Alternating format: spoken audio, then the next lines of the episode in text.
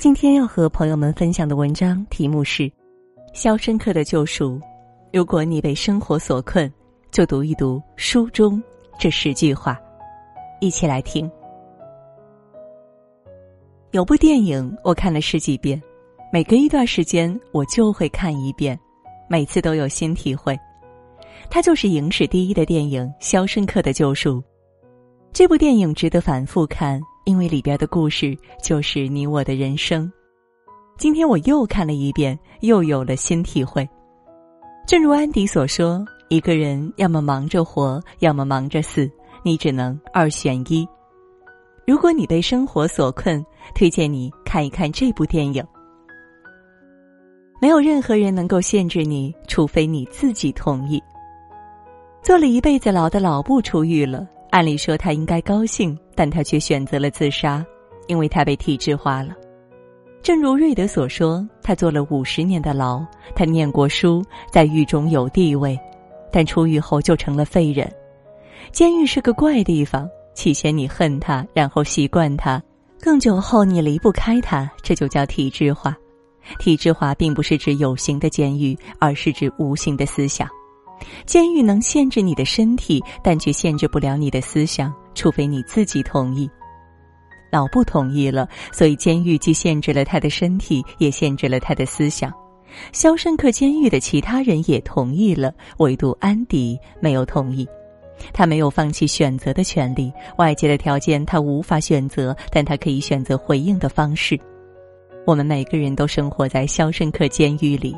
你以为你过的是自由生活，其实你已经被很多东西体制化了。那些根深蒂固的家庭观念，那些你开始讨厌、后来习惯、最后离不开的生活方式，以及社会吹捧的各种潮流，都像牢笼一样深深的禁锢着你。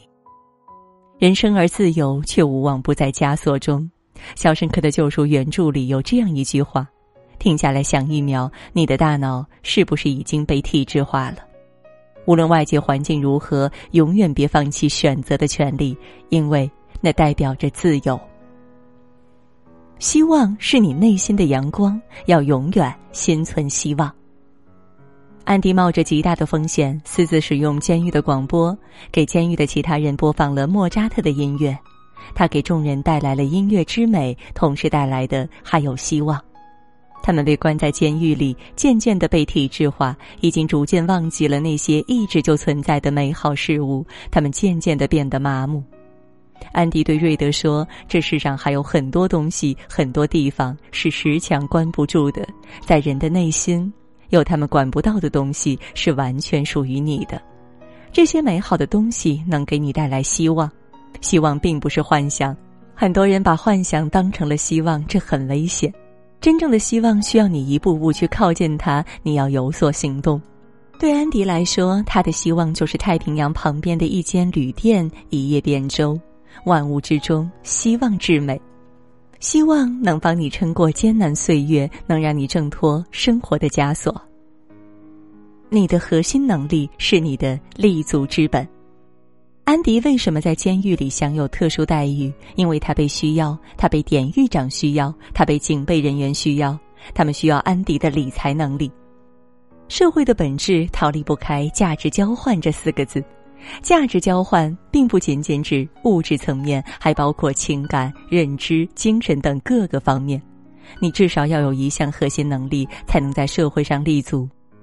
当然，有多项核心能力更好，只能让你更有竞争力。不要去抱怨别人没有给你机会，或者没有遇到好的机会。当没有机会时，你就好好准备自己；当机会降临时，你才能抓得住。否则，即使机会在你身边，你也抓不住。随着你不断成长，你会发现，你还可以自己给自己创造机会，而不再只是凭运气。责任内向，对自己的人生负责。在最终决定越狱之前，安迪与瑞德有一段对话，关于自己的罪名。安迪说：“老婆说他很难理解我，像一本合起来的书。他整天这样抱怨。她很漂亮，我多么爱她呀！我只是不善表达。是我杀了他，枪不是我开的，但我害他离我远去，是我的脾气害死了他。”很多人忽视了这个细节，安迪在这里其实有一个思想转变，他不再抱怨法官的不公，不再抱怨真正的凶手，而是反省了自己的行为，承认了自己的错误。这一刻，安迪把责任向内问向了自己，瑞德也发生了这样的转变。前几次假设，瑞德都这样说：“我完全洗心革面，痛改前非了，不会再危害社会了。上帝为证，真的痛改前非了。”结果是一次次的被驳回。最后一次假释，瑞德说：“我没有一天不后悔，但并非受惩罚才后悔。我回首前尘往事，那个犯下重罪的小笨蛋，我想跟他沟通，我试图讲道理让他明了，但我办不到。那个少年早就不见了，只剩下我垂老之躯。我得接受事实。这一次通过了。安迪让瑞德明白，他的悔意和改过自新绝不是为了别人，而是为了自己。”他真正对不起的是自己的人生。现在很多人说认真你就输了，在他们看来，认真的人和傻子一样。我想说，不认真你才真的输了。我愿意当那个认真的傻子。目光紧盯目标，而非困难。安迪想给图书馆买新书，想找典狱长要钱。老布说：“我经历了六个典狱长，我学到亘古不变的真理就是给钱是不可能的。”安迪并没有就此罢休，他的思考方式是：我要给图书馆买新书，为了实现这个目标，我能做什么？于是他决定给州政府每周写一封信，而这一写就是六年。六年后，州政府终于回信，决定向图书馆拨款两百元。但安迪并没有就此停笔，而是从一周一信变为了一周两信。最终的结果是，州政府决定以每年五百元的经费拨给图书馆。安迪的这种思考方式值得我们学习。很多时候，我们把注意力放在了不可控制的结果，而不是把注意力放在可以控制的行动。过于关注关注圈而忽略了影响圈，既然结果无法确定，那就把注意力放在行动上吧。尽人事，听天命。把时间当做朋友。安迪为了越狱一直坚持挖通道，为了买新书一直坚持给州政府写信。这两件事最终都得到了满意的结果，而这一切都是积累的力量。没有什么成功是一蹴而就的，你只要坚持去做正确的事就好。至于结果，时间会给你答案。你有你的计划，世界另有计划。安迪在监狱里挖了十几年，他害怕被发现吗？换作是你，你能不害怕吗？他当然害怕。虽然影片并没有描述安迪的内心世界，但我们也能想象得到。安迪一直在对抗自己内心世界里因为外界的不确定性而生长出来的极端恐惧。任何事都有失败的可能性，你在做之前，你并不能确定。你有你的计划，世界另有计划。没有什么事是万无一失的，这是一个概率世界。你要做的是不断的提高成功率，并拥抱随时都可能发生的不确定性。整体大于部分之和。典狱长很坏吗？很坏，仅仅是因为典狱长坏吗？不是。肖申克监狱的系统模型有一个很大的漏洞，整个监狱都是典狱长一个人说了算，典狱长拥有无限的权利。换句话说，这个系统给了典狱长犯罪的诱饵，即使换一个典狱长，他的结果也不会好到哪儿去。腐败不是权力的获取，而是权力的表达。很多人说一切不行都是人的不行。说这句话的人，其实只看到了单点，而没有看到系统。人固然很重要，但由人组成的系统模型更重要。系统模型决定了人的行为。如果你多次换人后依然不见好，你就需要思考是不是模型出了问题。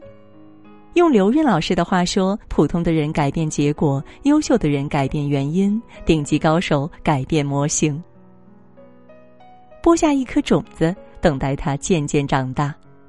安迪在监狱里请同事喝啤酒、扩展图书馆、购买新书、播放音乐，本质上都是在唤醒其他人内心深处的希望。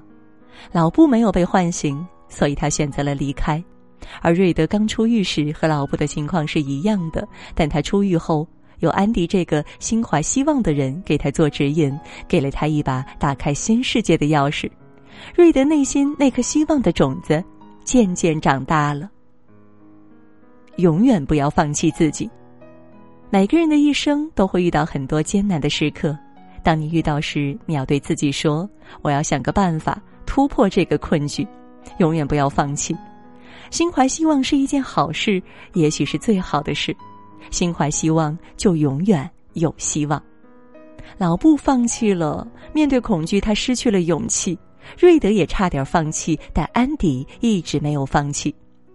处于逆境时，放弃很容易，但坚持才是最酷的。正如安迪所说：“一个人要么忙着活，要么忙着死，你只能二选一。”写到最后，我的脑中浮现出他们一群人坐在屋顶喝啤酒的情景，阳光洒肩头，仿佛自由人。有些鸟儿是永远关不住的，因为它们的每一片羽翼上都沾满了自由的光辉。安迪留给瑞德的信里写道：“既然你已经走了这么远，为什么不走得更远一点呢？”好了，今天和您分享的文章就到这儿了，感谢大家的守候，让我们相约明天，也祝各位每晚好梦。